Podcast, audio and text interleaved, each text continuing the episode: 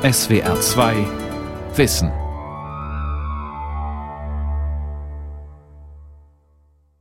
Ja, ich sehe hier, ich bin in einer so Art Felsenschlucht und rings um mich äh, Felsen, dann sehe ich einen Baum vor mir. Ja, und es sind sehr viele Blätter am Boden. Ein Laborraum am Psychologischen Institut der Universität Würzburg. Mit einer Virtual Reality Brille taucht ein Proband in eine virtuelle Szene ein. Vorsichtig schaut er sich in einer schroffen Gebirgslandschaft um. Steile Berge, tiefe Schluchten.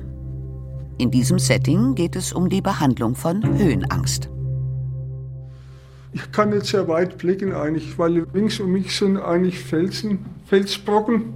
Ich fühle mich auf alle Fälle beengt. Ich habe halt keinen Gesamtüberblick, was da eigentlich los ist in dieser Schlucht. Ich bin in so einer Art Mulde. Ja, das virtuelle Laboratorium in Würzburg gehört zu einem wissenschaftlichen Projekt, das sich dem neuesten Schrei der Therapieforschung verschrieben hat.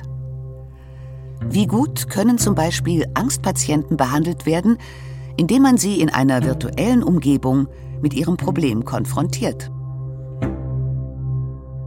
Angst online behandeln. Eine Sendung von Martin Hubert vor mir eine kleine Anhöhe und weiter weg dann Felswände.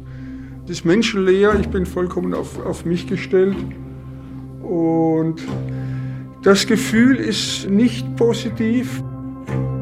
Seit etwa zehn Jahren gibt es den Trend der Online-Psychotherapien. Zunächst noch ohne virtuelle Szenen. Anstatt einen Therapeuten aufzusuchen, laden Patienten Programme auf ihrem Computer oder Apps auf ihr Smartphone, mit denen sie ihre seelischen Probleme bearbeiten sollen. Sie bekommen Informationen über ihre Störung oder Erkrankung, geben ein, wie sie sich gerade fühlen, machen Übungen, die ihnen helfen sollen, die seelischen Probleme in den Griff zu bekommen. Gerade auch bei Angsterkrankungen werden solche Programme eingesetzt. Der Psychologe Markus Wolf von der Universität Zürich erforscht solche Ansätze. Also nach wie vor dominieren Studien zu Depressionen, leicht bis mittelgradig und Angststörungen, wo wirklich mittlerweile sehr, sehr viele Studien verfügbar sind. Viele dieser Online-Therapieprogramme arbeiten bereits mit Bildern oder kleinen Filmen, die den Patienten veranschaulichen, was sie tun sollen. In Zukunft, prognostizieren einige Forscher, könne man sie auch mit virtuellen Techniken kombinieren, wie sie in Würzburg erprobt werden. Virtual Reality ist natürlich ein total spannendes Gebiet, das sich für ganz spezielle Störungsbereiche absolut anbietet. Ähm, da gibt es auch sehr innovative Forschung und momentan durch die Entwicklung der Technik auch und dadurch, dass die Technik immer günstiger wird, bieten sich auch ähm, neue Möglichkeiten, das im Alltag, im klinischen Alltag einzusetzen. Erforscht wird dabei vor allem die sogenannte Expositions- oder Konfrontationstherapie, die bei Spinnen oder Höhenängsten sehr gut wirkt. Man setzt dabei Patientinnen und Patienten immer wieder dem Reiz oder der Situation aus, vor der sie sich ängstigen. Schrittweise sollen sie dann ihre Überreaktion verlernen. Das ist eines der wirksamsten Bestandteile der klassischen Verhaltenstherapie. Sie wird aber relativ selten eingesetzt, weil sie natürlich aufwendig ist. Und auch nicht jeder Therapeut und auch nicht jeder Patient sich das antun möchte. Wenn Sie überlegen, eine, eine Höhenangst, ne, müssen Sie worauf steigen? Flugangst, müssen Sie ins Flugzeug gehen. Das ist also was, was dann vermieden wird und so spart man sozusagen den wirksamsten Mechanismus dieser Therapie aus. Und da bieten sich über die äh, Exposition im virtuellen Raum, über diese Virtual Reality Brillen und Methoden bieten sich natürlich super Möglichkeiten. So haben auch wir angefangen, wenn man das so erklären kann, dass es eigentlich erstmal sehr sinnvoll ist für Dinge, die schwer zu realisieren sind in echt. Professor Paul Pauli leitet das Forschungsprogramm zur virtuellen Therapie an der Universität Würzburg. Er beschäftigt sich vor allem mit spezifischen Phobien, also mit Angststörungen, die durch ganz bestimmte und genau identifizierbare Situationen und Objekte ausgelöst werden. Etwa durch Spinnen, enge Plätze oder Höhe. Ach so, ich stehe jetzt auf so einem, oh, das ist ja, das ist schon heftig. Ne? Also ich stehe jetzt am Rand von so einem Felsvorsprung und das ist definitiv zu weit. Da bin ich ja vollkommen unsicher. Ne? Also da könnte ich jederzeit runterfallen. Ich bin zu weit vorne. Definitiv zu weit vorne, weil da habe ich keine Sicherheit. Wenn ich da jetzt irgendwie umkippe, bin ich ja weg. Jemand, der sich wie der Proband Gerhard Kunst in eine virtuelle Szene begibt, weiß natürlich, dass sie nicht real ist. Und er sieht es auch. Denn die virtuelle Realität hat zwar eine fast perfekte Raumtiefe, aber die Objekte und Personen wirken noch etwas künstlich. Warum löst das trotzdem Ängste aus? Die Antwort liegt im Gehirn, weiß Psychologe und Neurobiologe Paul Pauli. Es ist praktisch die Idee, die dahinter steht, dass es eben Amygdala eine Art Angstzentrum ist, das eben diese Angstreaktionen steuert und das aber auf zwei Arten aktiviert werden kann. Das eine ist praktisch durch mein Denken, aber das andere ist auch, es kann aktiviert werden einfach durch den visuellen Input, der da ist. Und diese Aktivierung muss schnell gehen, ist ja auch sinnvoll bei, wenn eine Gefahr droht, ich muss schnell darauf reagieren und ich muss es auch erstmal nicht so einfach stoppen können. Also und da gibt es auch viele Studien, dass diese Angstreaktion sehr schnell ausgelöst wird, sogar ausgelöst wird, ohne dass ich es bewusst weiß, was ich gesehen habe etc. Das macht sich die virtuelle Technik zunutze. Die Wirklichkeit, die die Versuchsperson bewusst wahrnimmt, muss gar nicht perfekt sein, um bei ihr Angst auszulösen. Es genügt, dass sie Signale wahrnimmt, die schnell und unbewusst die Angstregion im Gehirn aktivieren. Jetzt werde ich gefragt, welche Angst ich auf einer Skala von 0 bis. Vorhin hatte ich eine Angst gehabt, von 1 bis 10 würde ich sagen, hatte ich 8. Ja? Und jetzt ist es geringer. Es ist geringer, weil ich eigentlich merke, es passiert nichts. Also ich, ich habe nicht mehr das Gefühl, dass ich fallen könnte weil ich einen stabilen Stand hatte. Den hatte ich vorher nicht. Wir wollen die Erfahrung herbeiführen, dass die Situation eigentlich nicht bedrohlich ist und die Angst unbegründet ist. Und diese Erfahrung sollen sie machen, dass die Angst abnimmt. Und so lange ist es auch wichtig, in der Situation zu bleiben. Es kann sehr stark Angst auslösen werden, die kann sehr stark sein, die Angst, aber die Bereitschaft muss da sein, diese Angst auszuhalten und dann darauf zu achten, wird es weniger. Wenn ich jetzt noch einen Schritt gehen würde, weiß ich nicht, was, das getraue ich mich nicht. Ja. Also noch einen Schritt weiter vor, wenn ich das jetzt mache. Es geht, es geht noch. Ich kann auch runterschauen. Noch einen Schritt. Und hier hat sich auch gezeigt, und da gibt es mittlerweile eine Reihe von Studien, auch von uns, dass hier dasselbe in der virtuellen Realität durchzuführen praktisch gleich effektiv ist. Aber dann nehme ich dann doch wieder diese ungeheure Tiefe wahr, weil die Tiefe ist ungeheuer, irrsinnig tief. Und, aber ich merke, meine Beine zittern ein bisschen. Ich merke das, also die Unterschenkel, die zittern, die vibrieren ein bisschen. Und ich kann mich auch vorbeugen. Ja, das kann ich eine Weile aushalten und dann gehe ich wieder ein, zwei Schritte zurück. Da bin ich vollkommen sicher eigentlich. Ein Therapeut oder eine Therapeutin begleitet die Patienten bei diesen Programmen.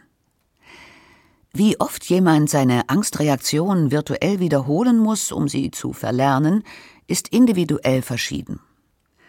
Der Psychologe Paul Pauli braucht unter Laborbedingungen etwa sechs bis acht Sitzungen, bis sich bei den Versuchspersonen positive Effekte zeigen. Für spezifische Phobien wie Spinnen, Flug- und Höhenangst können die Wissenschaftler erste Erfolge nachweisen. Ebenso für die Behandlung einer sozialen Phobie. Hier fürchten sich die Betroffenen davor, auf Plätze mit vielen Menschen zu gehen oder einen Vortrag vor anderen zu halten. Bei der sogenannten generalisierten Angststörung dagegen ist Professor Pauli skeptisch. Die Patienten fürchten sich nicht vor einem bestimmten Objekt oder einer bestimmten Situation, sondern haben allgemein mit Angstzuständen zu kämpfen. Bei der generalisierten Angststörung muss man ehrlicherweise sagen, dass es wenig Ansätze bisher gibt, es nachzuweisen, weil die sehr stark auch charakterisiert sind durch ein Grübeln über die Situation. Also es ist eine sehr starke kognitive Komponente dabei und weniger auch solche visuellen, akustischen Dinge, die wir simulieren können. Also die Virtualität simuliert ja vor allem visuelle Eindrücke und akustische, das bei der Störung nicht so bedeutsam ist. Gut, jetzt habe ich mir Wobot auf mein Smartphone geladen von der Universität Stanford, USA. Soll eine Art fürsorglicher Helfer für den psychischen Alltag sein. Aha, Jetzt lese ich da, dass er mir erstmal erklären will, was er macht. Ich bin ein Roboter, schreibt er. Er wird sich jeden Tag melden und mit mir ein Gespräch suchen. Hm, dann könnte ich auch von meinen Ängsten erzählen. Er will mich auch gar nicht professionell therapieren, aber psychisch unterstützen. Und seine Antworten beruhen auf wissenschaftlichen, evidenzbasierten Methoden. Das Angebot nicht virtueller Online-Programme ist bereits riesengroß. Hier tummeln sich Angebote von Kliniken und Universitäten neben denen von privaten und kommerziellen Anbietern. Es gibt unseriöse Programme, die ohne Mitwirkung von Therapeuten zusammengestrickt wurden und deshalb alles andere als hilfreich sein können. Und es gibt komplexe, wissenschaftlich begutachtete Therapieprogramme, die man konzentriert durcharbeiten muss, wie Deprexis oder NetStep. Bei ihnen können die Patienten, wenn nötig, immer auch mit einem Psychotherapeuten in Kontakt treten. Es gibt aber auch Angebote, die ohne Therapeuten auskommen oder kostenlose, nicht therapeutische Angebote wie Wobot, die einen nur warnen, wenn die Psyche im Alltag zu entgleisen droht. When things happen in our lives, we sometimes beat ourselves up with negative automatic thoughts. Jetzt zeigt mir Wobot einen kleinen Zeichentrickfilm. Jemand schwimmt in einem Rettungsring auf dem Wasser und Robert kommt mit einem Ruderboot angefahren, ah, sozusagen im Rettungsboot für die Seele. Und eine freundliche Frauenstimme erklärt mir, dass man sorgsam mit seinen Gefühlen umgehen muss. Man sollte sich nicht in negative Gefühle verstricken, aber auch nicht einregen, dass man sich immer gut fühlen muss. Wenn man seinen emotionalen Ballast abarbeitet, kann man aber besser denken und fühlen. Also auch seine Ängste in den Griff kriegen.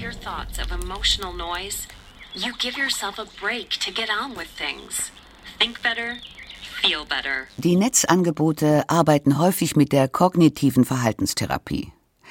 Dabei übt man zum Beispiel nicht nur seine Angstreize auszuhalten, sondern denkt auch darüber nach, warum sie einen ängstigen oder welche Gedanken man seiner Angst entgegensetzen kann. Aber auch tiefenpsychologische Methoden werden online angeboten. Hier taucht man stärker in die eigene Lebensgeschichte ein und fragt nach den Wurzeln der Angst.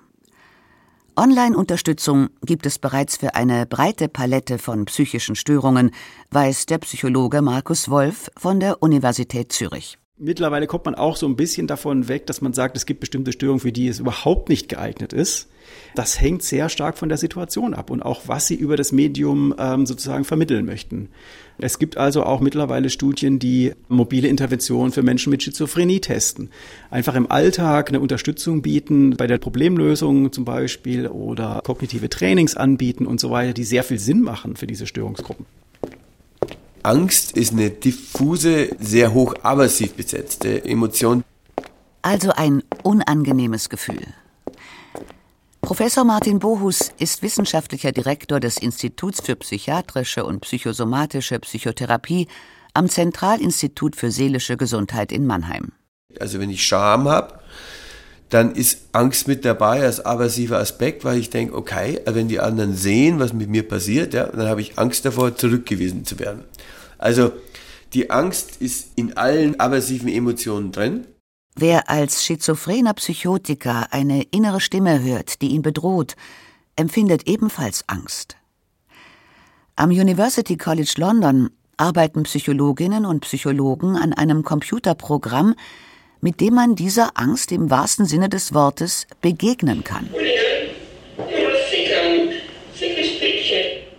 Es könnte vielleicht auch einmal online gehen.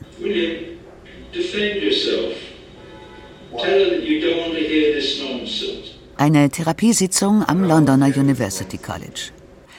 Eine Stimme krächzt aus einem Lautsprecher und attackiert einen Mann, der vor einem Monitor sitzt. Alles, was er macht, geifert die Stimme, sei falsch. Die Stimme klingt, als sei sie übersteuert, aber sie wurde ganz nach den Empfindungen des Mannes vor dem Monitor modelliert. Der Mann ist Psychotiker und halluziniert seit Jahren diese Stimme, die ihm immer wieder Böses und Negatives sagt. I can work very well with my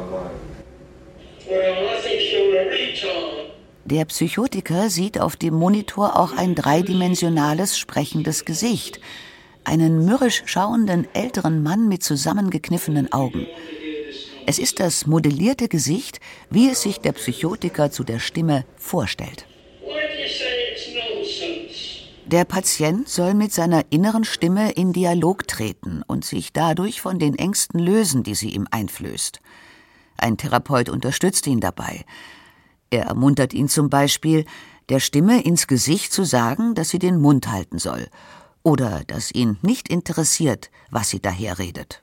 Wenn ich jetzt ein Computerprogramm habe, mit dem ich sozusagen spielen kann, dann sind das meines Erachtens alles Übungs- und Arbeitsprozesse, dass ich eine kognitiv-emotionale Distanz zu diesem Ereignis kriege und lerne, ich bin nicht meine Stimme, sondern ich habe eine Stimme. Ich bin nicht eine Emotion, ich habe eine Emotion. Das kann man ausgesprochen trainieren. Auch Menschen, die an einer posttraumatischen Belastungsstörung leiden, müssen Ängste bewältigen. In den USA gibt es zum Beispiel Online-Programme für Soldaten, die im Irakkrieg traumatisiert wurden. In einigen Projekten versetzt man sie sogar direkt in virtuelle Situationen, die den Kriegsszenen ähneln, von denen sie erschüttert wurden. Ich kenne diese Studien, die auch mit Kriegsveteranen gearbeitet haben und weiß, dass die erfolgreich sind. Wir selber haben aktuell eine Studie durchgeführt mit Personen, die nach einem Autounfall nicht mehr Auto fahren konnten, von denen ein Teil auch eine posttraumatische, ja auch ein Trauma, dieser Autounfall eine posttraumatische Belastungsstörung hat. Und wir waren erstaunt, wie erfolgreich das war. Deswegen glaube ich, dass das sehr wichtig ist, wobei das bei uns, wie gesagt, eine Mischung war aus posttraumatischer Belastungsstörung und spezifischer Phobie. Bei der rein posttraumatischen Belastungsstörung bin ich überzeugt, dass es funktioniert und wichtig ist, wobei da natürlich auch wieder der Trick ist, wie genau kann ich die Situation darstellen. Hier deuten sich die Grenzen solcher Online-Therapien an. Sie funktionieren nur, wenn der Problembereich klar eingrenzbar ist. Martin Bohus vom Zentralinstitut für seelische Gesundheit. Wenn Sie jetzt einen Missbrauch haben oder sowas, können Sie es natürlich nicht machen, weil ein Missbrauch besteht aus ganz, ganz vielen Komponenten. Die Hauptprobleme sind nicht nur in dem traumatischen Ereignis, sondern auch vor allem darin, dass Sie niemanden hatten, mit dem Sie später kommunizieren konnten. Und dass meistens das Ganze passiert ist durch nahe Bezugspersonen, die gleichzeitig Täter und eigentlich Caregiver sind. Und ich kann es nicht kommunizieren. Das heißt also, ich bin dann angewiesen, in der Situation drin zu bleiben. Ich entwickle so Modelle, dass ich sage, ich bin schuld an der ganzen Geschichte und das passiert nur mir, weil ich schlecht bin. Das heißt, Schuld, Scham, Selbsthass, Ekel, das sind alles Emotionen, die wichtiger sind als die Angst. Wann also sind Online- und Virtual Reality-Therapien angemessen?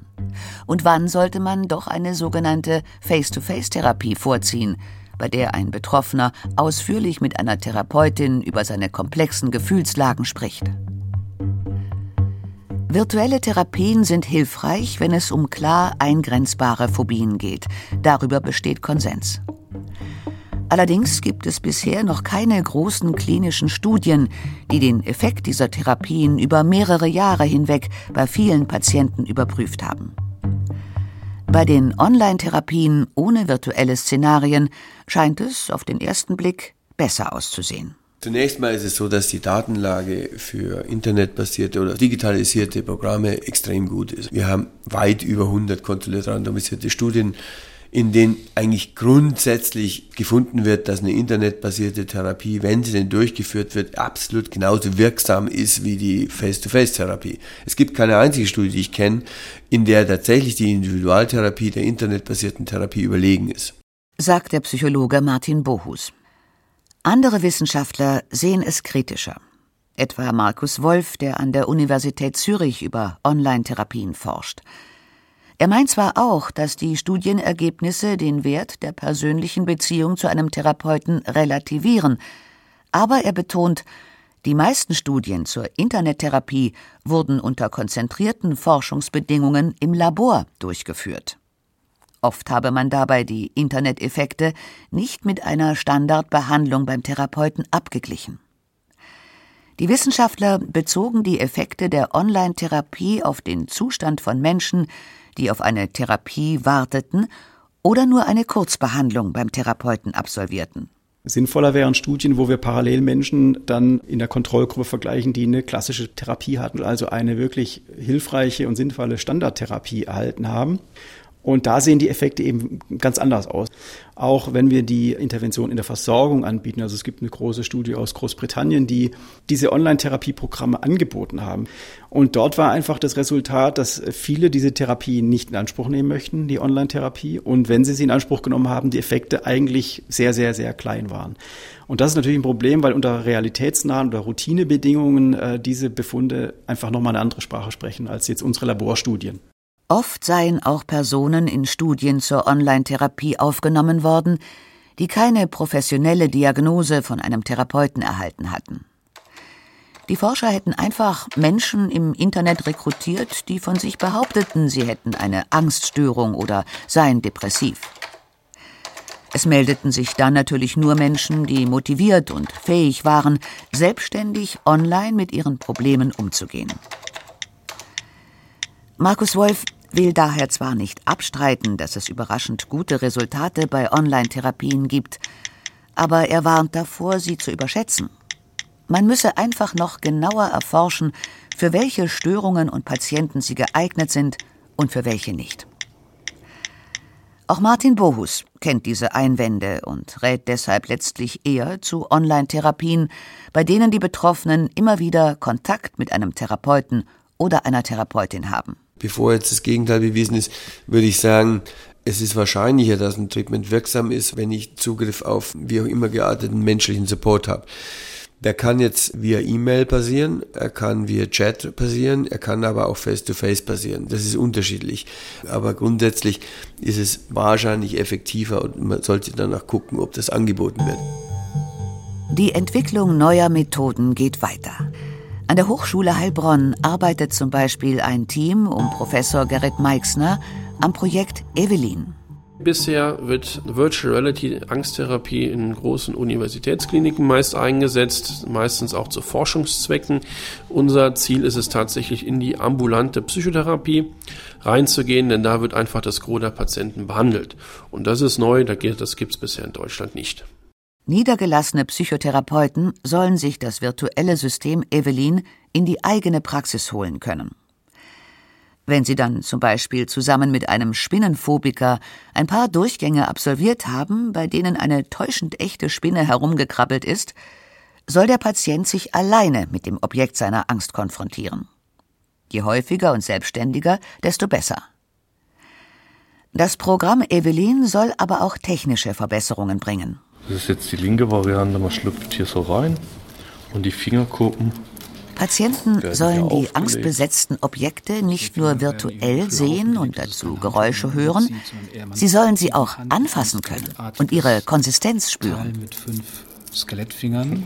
genau. Vielleicht sogar einmal eine langbeinige Spinne, die ihnen blitzschnell auf die Hand krabbelt. Genau um diesem Ziel näher zu kommen, testen die Heilbronner Forscher zunächst einen Handschuh, mit dem man einfache Objekte virtuell anfassen und bewegen kann. So, jetzt gehe ich da auf einen dieser roten Würfel zu, die vor mir auf einem Pult stehen, und versuche ihn zu greifen. Ja, ich habe ihn in der Hand, ich habe ihn gegriffen und ich kann ihn in die Höhe heben. Die Heilbronner Forscherinnen und Forscher arbeiten auch daran, den Therapeuten als Avatar zu integrieren. Er erscheint dann als Person in der virtuellen Szene, beruhigt und motiviert den Patienten, zum Beispiel wenn er gerade Angst vor großer Höhe hat oder ihn ein Schauder beim Anblick der haarigen Spinne überfällt. Boden, ich lasse los. Noch weitergehen will das Projekt Digiphobie, an dem unter anderem die Universität des Saarlandes und das Fraunhofer Institut für biomedizinische Technik beteiligt sind. Stefan Hoffmann von der Firma Promotion Software koordiniert das Projekt. Das Ziel von Digiphobie ist, dass der Patient sich eine Brille mit nach Hause mitnehmen kann. Er kann dies anwenden als ein therapeutisches Produkt. Das heißt, er zieht die Brille auf, geht dann durch die Instruktionen durch und bekämpft dann damit seine Spinnenphobie. Das macht er ohne Eingriff eines Therapeuten. Das ist das Fernziel, woran wir gerade arbeiten. Also ich habe jetzt ein bisschen den Bogen raus. Ich darf nicht mich zu schnell bewegen mit dieser Hand. In einer realen Verhaltenstherapie achtet der Therapeut darauf, ob ein Patient sich nicht gerade überfordert und zu viel Angst entwickelt. Bei Digiphobie wird das technisch gelöst. Dafür setzen wir Biofeedback ein. Das heißt, wir messen die Angstreaktionen über Hautwiderstand etc. Werten das aus. Das Ganze wird durch ein Therapiemanagementsystem geleitet und dort analysiert. Und das System merkt, ob der Patient jetzt noch mehr Exposition vertragen würde oder ob wir runterregulieren müssen. Geht der Weg also tatsächlich in Richtung virtuelle Therapie? Kombinierbar mit Online-Programmen und Apps, mit deren Hilfe sich der Patient allein und selbstständig überwacht? Vieles steht noch am Anfang.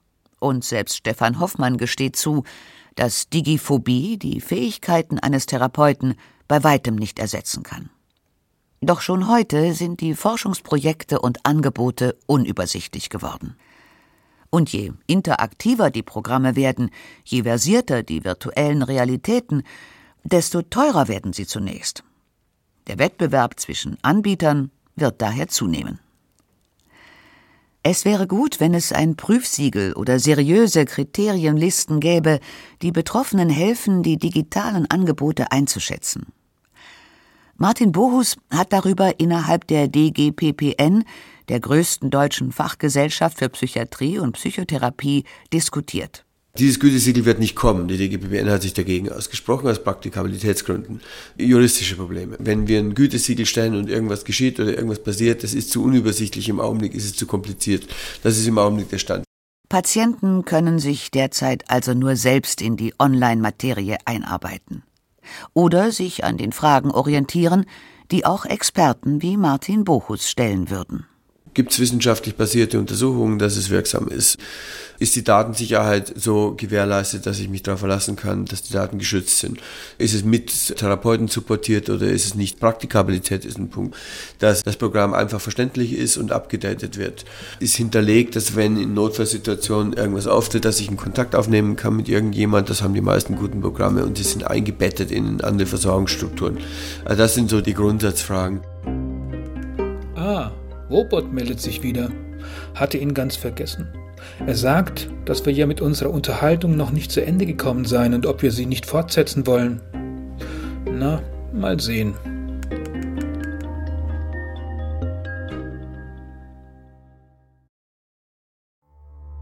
Die Welt verstehen. Jeden Tag. SWR2 Wissen. Manuskripte und weiterführende Informationen zu unserem Podcast und den einzelnen Folgen gibt es unter swr2wissen.de.